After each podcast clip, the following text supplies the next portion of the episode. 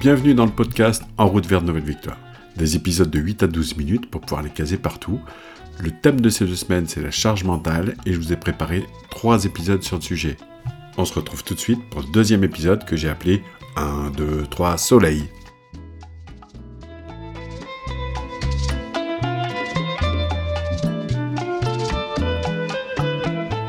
Dans cet épisode, vous allez découvrir quatre choses importantes.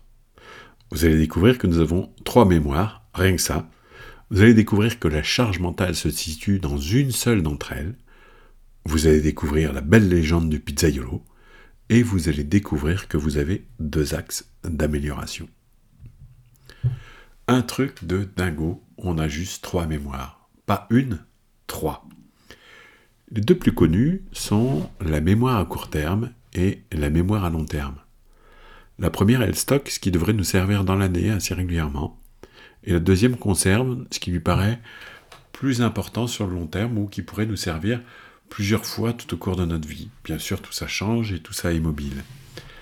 Le tri entre la mémoire à court terme et la mémoire à long terme, bien souvent, se fait euh, la nuit, c'est-à-dire qu'au moment où vous vous endormez, au moment où ça devient un vrai temps calme, où il y a une sorte de reset de l'ensemble de notre corps et de notre cerveau, il y a un peu un petit lutin qui trie la mémoire là et qui dit bah ça je le mets à court terme, ça je le mets à long terme.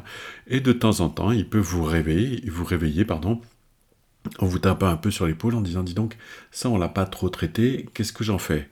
C'est court terme, c'est long terme, euh, qu'est-ce qu'on fait quoi? D'accord? Donc voilà un petit peu comment ça fonctionne, même si c'est très schématisé. Les deux mémoires les plus connues, le court terme et le long terme. Alors la troisième mémoire qu'on connaît peu finalement, mais qui est vraiment vitale pour nous, c'est celle qui nous sert à l'instant présent. Quand je dis à l'instant présent, c'est-à-dire que cette mémoire, elle nous sert quand on traverse la rue, par exemple. Vous allez pour traverser une rue encombrée, vous regardez à droite, vous regardez à gauche, et vous décidez de traverser. Si par hasard vous n'aviez pas de mémoire de travail, ce serait impossible de vous rappeler ce que vous aviez vu la première fois que vous avez regardé à droite. Et là, si en fait vous avez oublié la voiture rouge ou la voiture tout simplement, qu'importe la couleur, qui arrive du côté droit, il y a de fortes chances que vous finissiez comme dans l'histoire de Paf le chien. Alors vous voyez qu'il vaut mieux se souvenir exactement de ce qu'on a vu et d'avoir une mémoire de travail particulièrement efficiente. Alors la charge mentale, c'est un encombrement de cette mémoire de travail. Rappelez-vous le premier audio, où je vous ai parlé de contraintes. On y arrive. Notre mémoire de travail, c'est uniquement quatre informations traitables en simultané. Il y a des dizaines d'années, on parlait de sept informations traitables en simultané. Puis l'évolution de la science est passée par là pour finalement dire, ben non, en fait, c'est pas sept, c'est quatre. D'accord? Alors, ce qu'il faut bien savoir, c'est que si en fait on a été conçu avec la possibilité de traiter uniquement quatre informations en simultané, c'est qu'il y a de fortes chances que ce soit très largement suffisant pour qu'on aille bien. Et puis que surtout, euh, c'est parce qu'avec seulement 4, on a cette mémoire de travail qui devient hyper véloce, hyper agile, hyper légère, et qui peut aller super vite, et du coup, nous adapter parfaitement bien à l'instant présent. Alors maintenant, ce que je vais vous demander, c'est d'imaginer votre mémoire de travail comme quatre places de parking, l'une à côté de l'autre. Et quand c'est plein, c'est plein. Qu'est-ce qui se passe quand il arrive une nouvelle info? Deux cas de figure. Vous avez vos quatre emplacements de parking qui sont utilisés, il y a une nouvelle info qui arrive, et la première, d'accord, la première cas de figure, c'est que, comme je l'ai dit dans l'audio numéro 1, c'est une urgence vitale. Et là, bam, comme au billboard avec le véhicule prioritaire, l'info prend la place d'une autre, n'importe laquelle. Si par contre la nouvelle info qui arrive est non vitale, eh ben, elle va à la queue comme tout le monde. Alors bien heureusement, et je vous le souhaite, d'avoir très peu d'urgences vitales à gérer et qui soient super prioritaires dans votre vie. En revanche, le flux d'informations ordinaire, lui, ne cesse d'augmenter. Résultat, ça bouchonne grave à l'entrée du parking.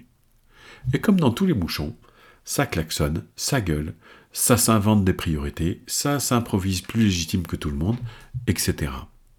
Est-ce que c'est bon? Vous reconnaissez votre charge mentale avec toutes vos infos qui veulent passer les unes devant les autres? Alors maintenant, je vous offre la légende du pizzaiolo. Je l'ai écrite pour vous.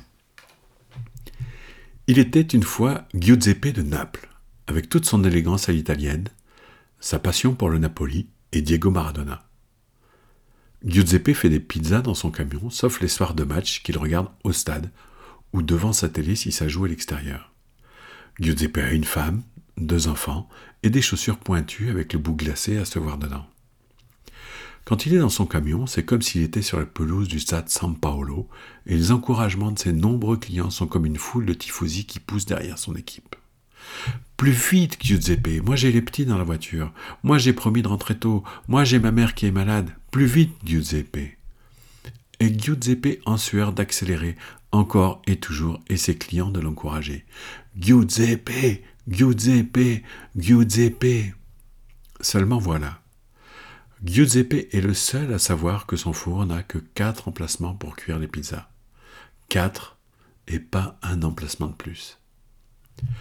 Giuseppe voudrait rendre au centuple tous les encouragements de ses clients, et il rêve de sortir des pizzas dans un claquement de doigts, et pourtant il sait qu'il aura toujours le même camion et le même four à pizza à quatre emplacements, et avec cette pression permanente, il espère que l'arbitre sifflera rapidement la fin du match.